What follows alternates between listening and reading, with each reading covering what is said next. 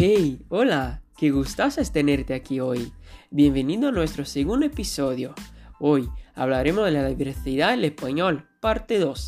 Si aún no escuchaste el episodio 1, te recomiendo que pares a este y vayas al primer. Si recuerdo bien, en el último episodio te dejé un reto, ¿no? Ver un video de dos personas que hablan el mismo idioma, el español, pero que son de diferentes países. ¿Lo viste? ¿Qué te pareció? Envíanos un mensaje, me da mucha curiosidad saber lo que notaste. Bueno, y para hoy les voy a hablar acerca de la diversidad que puede tener un mismo objeto en español. ¿Qué significa eso?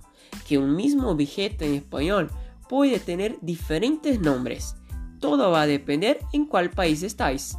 Por ejemplo, si te invito que vayas conmigo por unas chelas, Mm, no quedó claro mi invitación.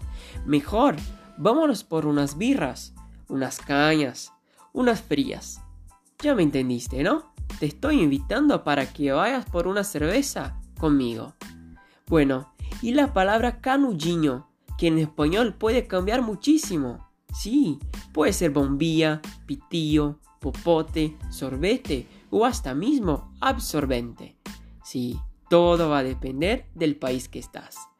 Pero para alguna persona, toda esta mezcla en el español lo hace con que quede un idioma mal hablado. Estas mismas personas creen que hay un modo, un acento adecuado y neutro para hablar este idioma. Para mí, como profesor, veo que toda esta mezcla hace con que este idioma sea tan bonito, tan rico de cultura y vivo. Español es una lengua viva. No creo en un español limpio y correcto, y siempre intento utilizar lo máximo de acentos y jergas que puedo para transmitir a mis alumnos. Pero bueno, eso es lo que yo pienso acerca del tema. ¿Y vos? ¿Qué pensáis? Yo soy Luis, tu profesor de español, y este es el español por nuestros oídos.